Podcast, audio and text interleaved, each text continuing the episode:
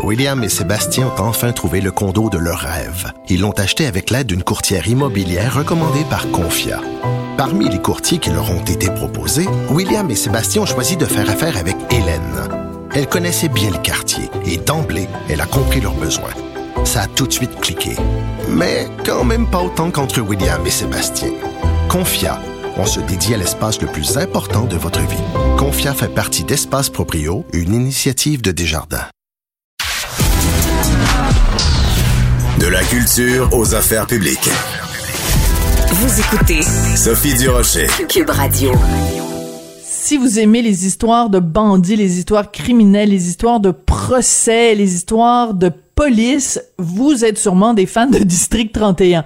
Mais District 31, c'est de la fiction. Donc si vous êtes vraiment intéressé par ça, en plus de regarder District 31, je vous propose six épisodes d'une série vraie les bras vont vous en tomber. C'est la preuve et c'est présenté sur Club Illico et on y suit tous les tenants, les aboutissants, les rebondissements du dossier Shark, donc euh, le dossier sur les motards criminalisés au Québec, qui a fini euh, de façon euh, poète poète poète avec des gens qui ont été relâchés. Certains ont passé plusieurs années en prison. Mais pourquoi ça s'appelle la preuve? Ben parce que justement, ça a pris des tonnes et des tonnes de documents pour la couronne pour monter la preuve contre les Hells Angels. On va parler de tout ça avec celle qui est productrice chez Pixcom, qui est réalisatrice et qu'on voit dans la série vraiment faire enquête. Elle s'appelle Isabelle Ouimet. Bonjour Isabelle. Bonjour Sophie. Félicitations, j'ai été suspendue vraiment euh, à vos lèvres et à celles de Félix Séguin pendant toute la série. Comment vous avez réussi à euh, convaincre d'abord des Hells Angels à vous parler à visage découvert, à parler de de de leur euh, de leur euh, enquête? Parce qu'ils ils étaient en prison mais ils faisaient eux-mêmes enquête sur leurs propres preuves. Comment vous avez réussi à les convaincre de vous parler?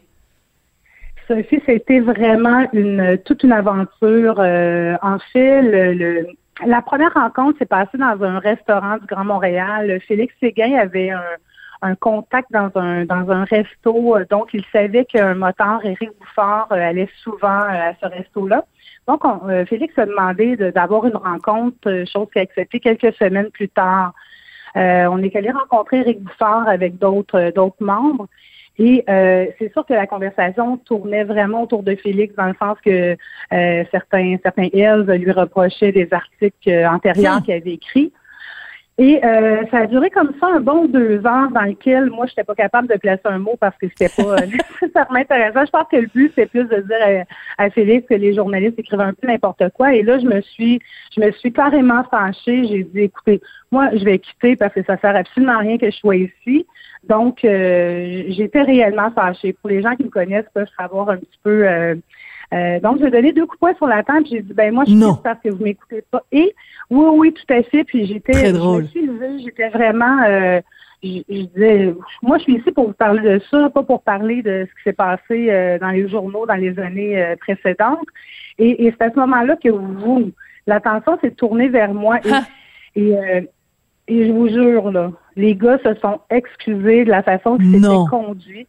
Oui, oui, oui, oui. Puis moi, j'étais vraiment un petit peu saisie. C'est là que j'ai pu parler de la série. Et, euh, et je pense que par délicatesse, euh, le lendemain, je recevais un appel pour dire, écoute, on s'excuse. On aimerait ça avoir une deuxième rencontre avec toi pour euh, pour pour t'entendre parler de ce sujet-là. Donc donc ça a commencé comme ça. c'est clair que c'était pas évident pour eux de, de de un de parler moi, j'avais quand même un rôle différent d'un journaliste. Donc, euh, une série documentaire, on a plus le temps de travailler euh, les choses. Donc, on a travaillé ça pendant mhm. quatre ans. Euh, mon point de vue était plus neutre. C'est sûr que, bon, moi, j'avais la liberté un peu de, de, de, raconter ce que je voulais dans, dans le sens que je suis pas prise entre dans une boîte dans laquelle si je marche à gauche, ça peut faire pas l'affaire de quelqu'un ou si je marche à droite, c'est ça. Je pense que c'est ça, en gros, qui a, fait la différence pour qu'ils acceptent de participer. Et c'est absolument fascinant de vous voir aller, euh, Isabelle.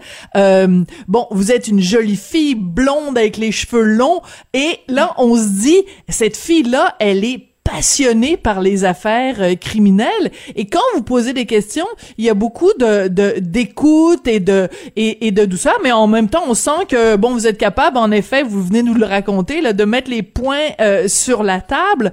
Euh, ça date d'où et de quand votre fascination pour le crime organisé? Ah, je le raconte dans la série, mais mes grands-parents paternels achetaient euh, le Allo Police, Photopolice, puis j'avais pas le droit de lire ça. Mes parents voulaient pas que je regarde ça. Euh, donc, j'allais chez mes grands-parents, puis euh, c'était peut-être un petit peu plus lousse, donc j'avais le droit de regarder ça. Je me d'écouter des Claude Poirier.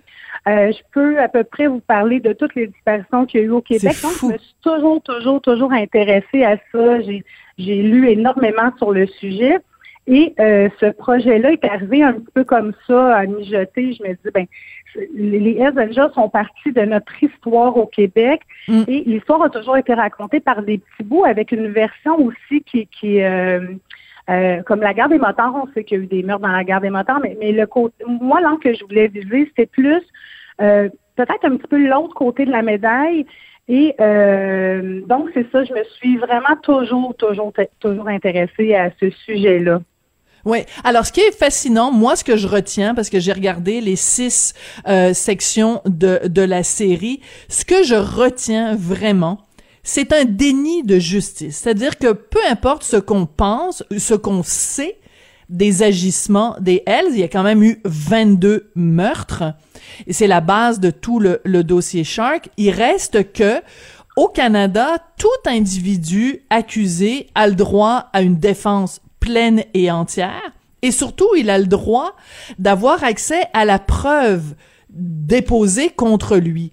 Et on peut vraiment dire, après avoir regardé les six segments du documentaire, que les Hells n'ont pas eu le droit à une défense pleine et entière.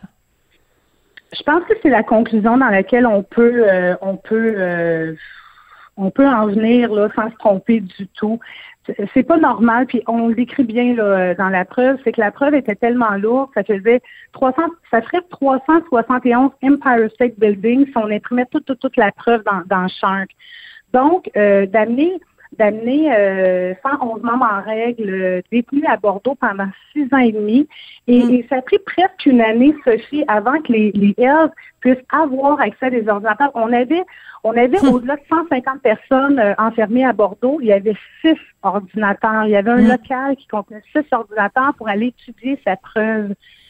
Euh, moi, juste là, ça me fait dire que la théorie de la couronne n'était pas nécessairement. La théorie, la couronne s'attendait vraiment à ce que les Hells Angels entrent en dedans. Euh, ils plaident coupables rapidement des accusations régulières. Pareil comme dans le printemps 2001 où les nomades, le club élite des Hells Angels et les Rockers, le club euh, école des Hells Angels, avaient aussi plaidé coupables assez rapidement. Et là, ils se sont dit, on a des budgets depuis 2001, il n'y a plus grand-chose qui se passe. Euh, euh, il n'y a plus grand-chose qui se passe au niveau du crime organisé. On a encore des gros budgets de la guerre des motards. Qu'est-ce qu'on fait? Ah, on va, on va faire une théorie. on, va faire une nouvelle opération qui s'appelle Shark. Donc, on va ratisser plus large. On va prendre tous ceux qui ont été euh, de près ou de loin associés aux Hells, Angels et les Hells Angels eux-mêmes, puis on va euh, étendre cette théorie-là. Donc, on va tous les accuser de 22 meurtres commis pendant la guerre des motards. Et pourquoi 22 meurtres? Pourquoi pas 30? Pourquoi pas 10? C'est que chacun des meurtres qui avaient été choisis dans, dans Chante était stratégiquement choisi. Mhm. Donc, euh, pour couvrir le plus large possible.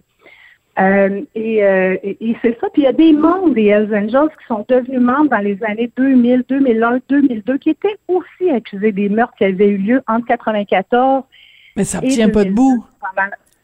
Oui, exactement. Il y avait des anciens Rock Machines aussi qui sont devenus Hells Angels, qui ont été aussi euh, euh, pris dans Shark. Donc, euh, les Hells Angels étaient mm. accusés de la guerre des motards et leurs ennemis étaient les Rock Machines. Et il y avait certains Rock Machines qui étaient aussi accusés de certains crimes dans Shark. Donc c'est là qu'on voit donc d'abord la preuve est trop volumineuse, euh, la preuve n'est pas euh, divulguée ou communiquée d'une façon dont euh, de faire en sorte que les accusés puissent en prendre connaissance et préparer une défense appropriée. Et ce qui est extrêmement intéressant dans le dans le la, série, c'est qu'on voit les avocates de la couronne de la défense pardon, c'est un hasard là, il y a, y a vraiment beaucoup beaucoup de, de femmes avocates de la défense, euh, elle, elle, elle plaide en fait le fait que euh, il y a eu comme une sorte d'acharnement de la part de la de la couronne, et c'est là que comme citoyen on est très mal à l'aise parce que c'est l'État québécois qui, euh, premièrement, a pris des mauvaises décisions en décidant de d'inculper tous ces gens-là dans la même dans la même cause, mais en plus, à un moment donné, quand on leur fait une offre, ils ont, c'est en plein été, ils ont deux semaines pour décider s'ils acceptent l'offre de la couronne ou pas. Moi, comme citoyenne québécoise, j'étais très mal à l'aise de la façon dont mon État, dont mon gouvernement, dont mon ministère de la Justice s'est comporté. Ben, tout à fait. Puis j'ai eu la même réaction. Moi, je suis partie aux dépenses du documentaire en ayant un petit peu la même vision qu'à peu près tous les citoyens de dire les Hells Angels, c'est des bandits, euh, ils méritent d'aller en prison. Donc, j'avais un regard très émotif face à la justice. Et ensuite, quand j'ai commencé à éplucher la preuve, puis mm-hmm. à parler avec les avocats de la défense, et même beaucoup d'avocats de la couronne qui ont refusé Sophie de, de, de, vouloir toucher à Charles. il y a beaucoup d'avocats de la mm. couronne à l'époque qui ont décidé de pas toucher à ça. Ils n'y croyaient pas. Et, c'est exactement ça qu'à un moment donné, le constat dans lequel je, comme euh, je vais émettre une opinion très personnelle, mais j'en suis euh, venue, c'est de dire qu'il y a eu un acharnement. Et ça, c'est pas populaire de dire un acharnement contre les Hells Angels. Et votre conjoint, euh, Charles Martineau, l'exprime très bien dans son article de ce week-end. Euh, c'est pas populaire de dire ça.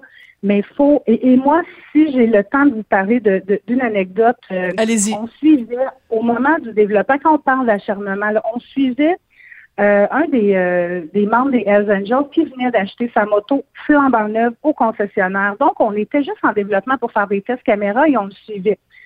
Cet individu-là s'est fait s'est fait coller sur le bord de l'autoroute. Donc, nous, on est parti parce qu'on ne voulait pas rester sur le bord de l'autoroute, on est parti. Croyez-moi, croyez-moi pas, cette personne-là, la moto était neuve, flambant neuve, sans concessionnaire. Et il nous arrive avec des contraventions d'à peu près 1500 dollars de contravention dans lesquelles on lui dit euh, tes pères sont pas corrects, ça mal ajusté, ça. la moto, nous, on a la flambant neuve. Le départ. Et là, parce que c'est un Hells Angels, euh, monsieur, madame, tout le monde serait sorti du concessionnaire. Et là, on se dit, ouais, mais ça vient avec des conséquences d'être un Hells Angels. Oui, mais la loi, théoriquement, est supposé d'être pareil pour tout le monde. Mm, mm, mm. Donc, c'est pour ça, quand on parle mm-hmm. d'acharnement, euh, l'anecdote que je raconte, c'est une petite anecdote, mais dans la preuve, c'est révélateur. oui, il y a eu de l'acharnement. Et ce qui est intéressant aussi, c'est vraiment, c'est fascinant, hein, euh, c'est que euh, on, on, on, voit aussi à quel point il y a certains aspects du travail policier qui n'a pas nécessairement été bien fait. Quand il y a des résumés euh, de, de, d'enquête ou des résumés de d'écoute électronique, euh, et que à un moment donné, on parle de quelqu'un qui s'appelle Gunshot, et mais dans le résumé de, de l'écoute électronique, ça, ça dit juste, oh ils ont parlé de gun ben oui, alors c'est sûr que si toi t'es un procureur de la couronne puis tu vois ça, ils ont parlé de gun puis ils ont parlé d'enterrement. Ouais, mais c'est un gars qui s'appelait Gunshot et puis on parlait d'aller enterrer des insignes de de, de motard. Donc il y a il y a comme toute une euh, un préjugé négatif face aux Hells. Mm. Et c'est sûr qu'il y a des gens peut-être qui nous écoutent en disant oui, mais c'est des tueurs puis c'est des des des, des proxénètes ou euh, des dealers de drogue. Oui, mais n'importe quel citoyen canadien a le droit à une défense pleine et entière. On revient toujours à ça, et c'est ce que vous démontrez très bien dans euh, la série. Isabelle, une dernière question. Euh, oui. Quelle a été euh, la, la, réaction? Donc, ce, ce, cette série est disponible depuis jeudi dernier. Là, on est cinq, six jours plus tard. Quelles sont les retombées de la diffusion de la preuve? Euh, je pense que les gens, en tout cas, j'ai reçu énormément de courriels, euh, autant du côté de la police, des avocats de la défense, de la couronne et des, euh, des Hells Angels. Je pense que tout le monde est d'avis pour dire que c'était le plus transparent possible. On a essayé de démontrer les deux côtés. Euh, je, pense que les gens ont énormément aimé. Euh, du côté du côté policier, c'est sûr que bon, il y a des choses. je pense que ça fait pas l'affaire aussi. Oui. oui. Donc, mais je pense que la réception a été extraordinaire. Bon, mais on imagine qu'il y a certains policiers qui ont pas euh, trop trop aimé ça. Écoutez, on fera une autre entrevue puis vous me parlerez de la réaction des policiers. Isabelle Ouimet, vraiment, j'encourage tout le monde à aller euh, voir, euh, à prendre connaissance de la preuve, justement la divulgation de la preuve et de se faire sa propre opinion. Mais il risque d'y avoir pas mal de gens qui en effet changent leur perception de Shark après avoir vu votre documentaire. Merci beaucoup Isabelle Ouimet, donc qui est productrice réalisatrice donc chez Pixcom. Merci énormément Sophie. Et c'est comme ça que l'émission se termine. Je voudrais remercier Jean-François Roy à la mise en nom de la réalisation, William Boivin à la recherche. Et euh, ben écoutez, bonne écoute, on se retrouve demain.